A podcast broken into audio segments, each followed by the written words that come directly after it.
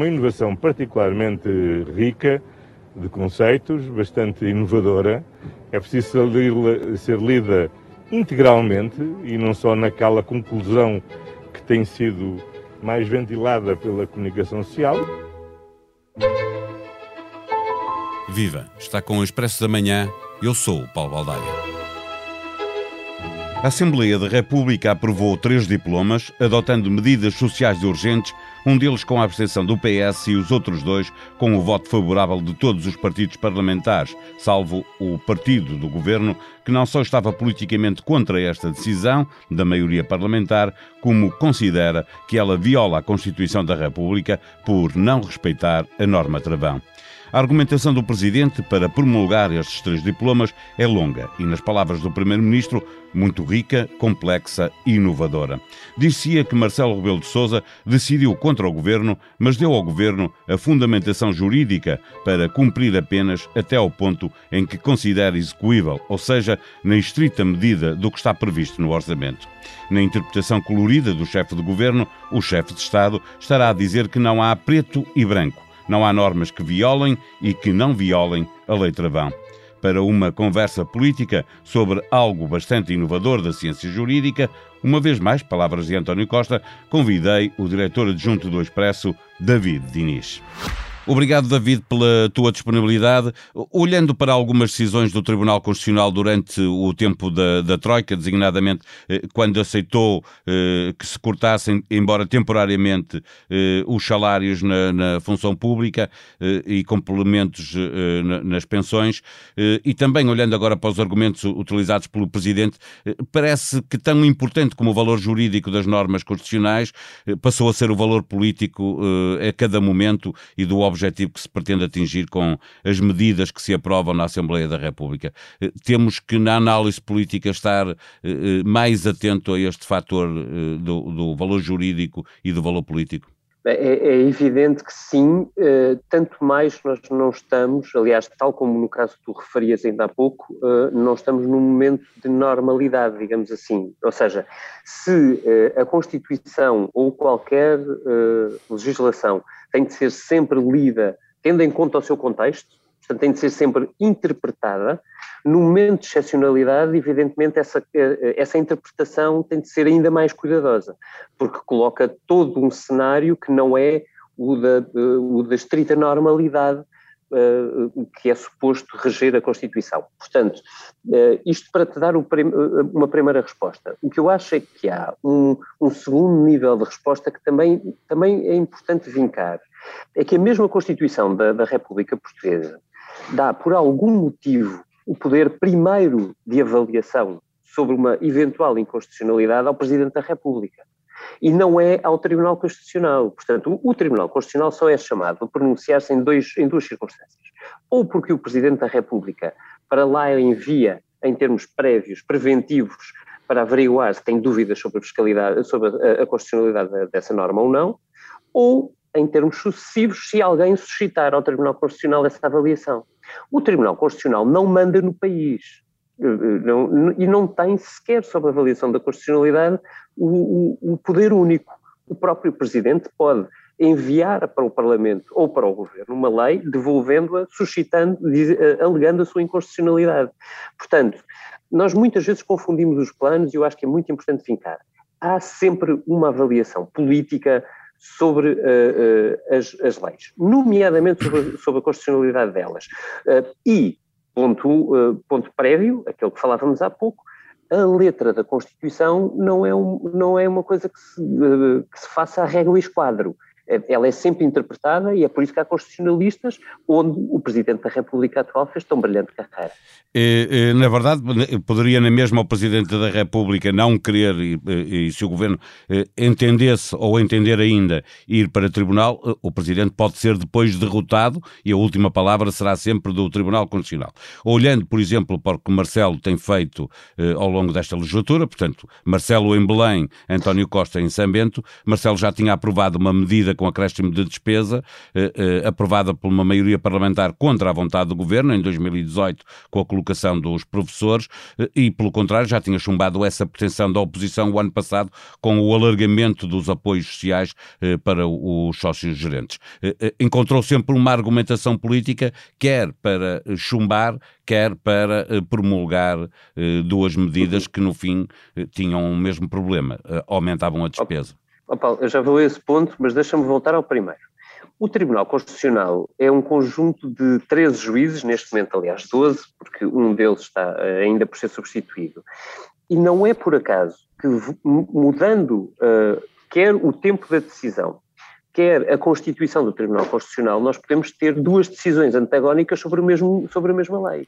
Eh, Mário Soares. Já, deixa, é possível que aconteça. Mário Soares era perito em, em ver quem estava de férias para enviar uh, uh, diplomas para o Tribunal Constitucional, porque sabia que ganhava ou perdia de acordo com quem estivesse de férias ou a trabalhar. Não? Acresce a isto que muitas das nomeações são feitas pelos partidos políticos, quer dizer, os, os, os, partidos têm a prerrogativa de indicar uma boa parte dos juízes do Tribunal Constitucional. Prova provada de que a Constituição não é uma coisa fechada uh, e que nos dá uma lei para tudo. Isto, quer dizer, mal seria, só numa ditadura seria possível. Uh, uh, nem é preciso ir para os Estados Unidos e para a enorme discussão constitucional que existe permanentemente no, no país, que é dito como o mais livre do mundo, à exceção de, pequenos, pequenas exceções, como foi o caso da última administração. Mas em Portugal, por maioria de razão, acontece a mesma coisa.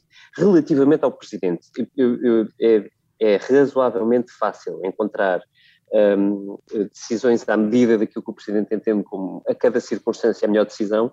Eu acho que neste caso não peca por isso. Ou seja, o Presidente faz uh, há um ano, uh, também em estado já de, de, emergência, uma avaliação de inconstitucionalidade provável de uma, de, de, das normas sobre os uh, sócios gerentes e que reenvia ao Parlamento por inconstitucional, remetendo-a para uma discussão que estava em curso sobre um orçamento suplementar.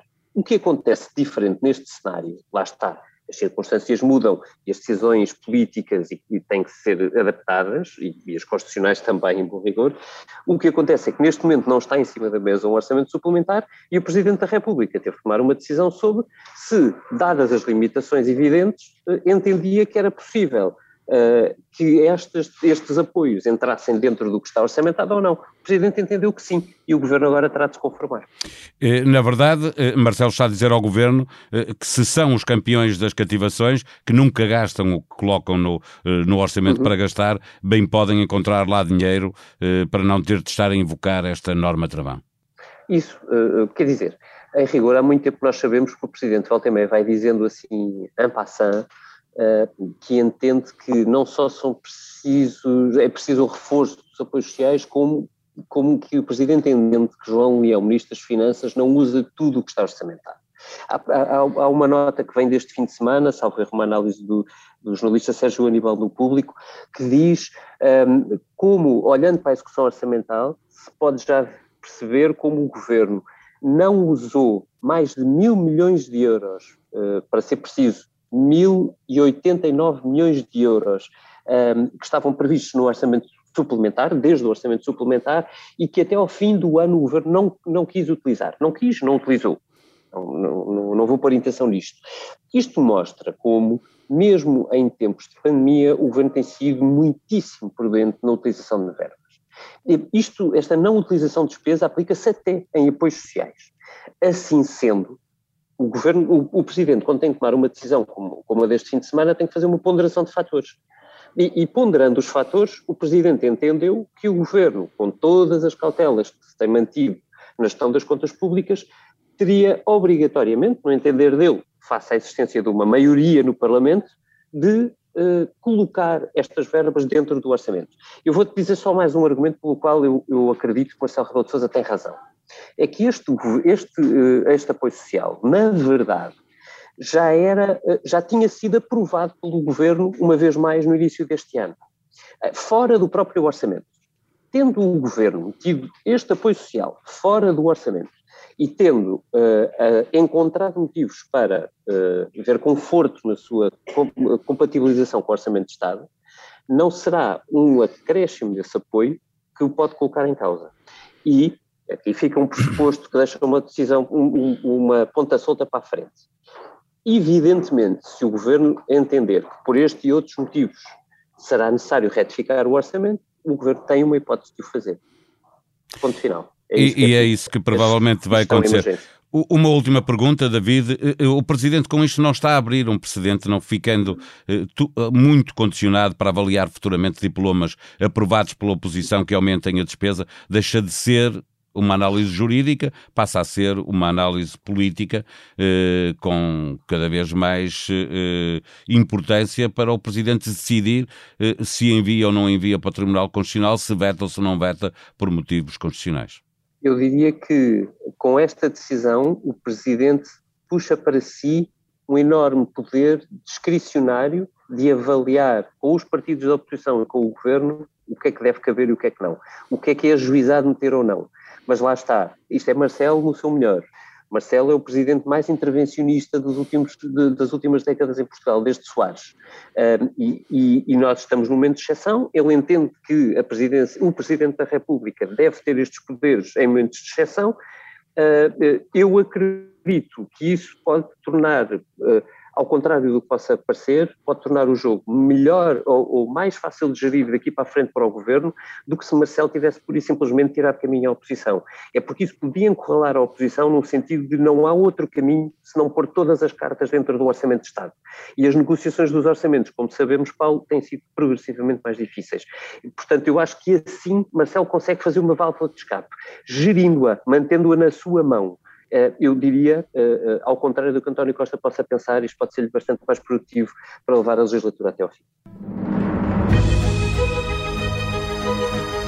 No episódio anterior sobre o futuro da TAP e a opção de abrir uma rota três vezes por semana para Cancún, ligada à não aceitação de reforço das rotas para o Porto Santo e para o Sal, em Cabo Verde, foi dito neste podcast que a TAP deixava de fazer voos para esses locais. Com rigor, o que a TAP dispensou e será aproveitado pela Ibéria são os voos adicionais para aquelas ilhas organizados pelos operadores turísticos que fretam esses aviões às diferentes companhias.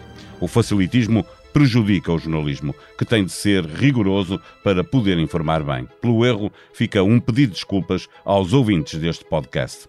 Em expresso.pt pode ler a opinião de Carmo Afonso, que nos convida a refletir sobre reuniões no Zoom, a opinião de Daniel Oliveira sobre o tema que estivemos a tratar nesta edição, ou a opinião de Pedro Gomes Sanches, que a propósito do interminável estado de emergência em que vivemos titula Não é a pandemia, é a paranoia e a tirania.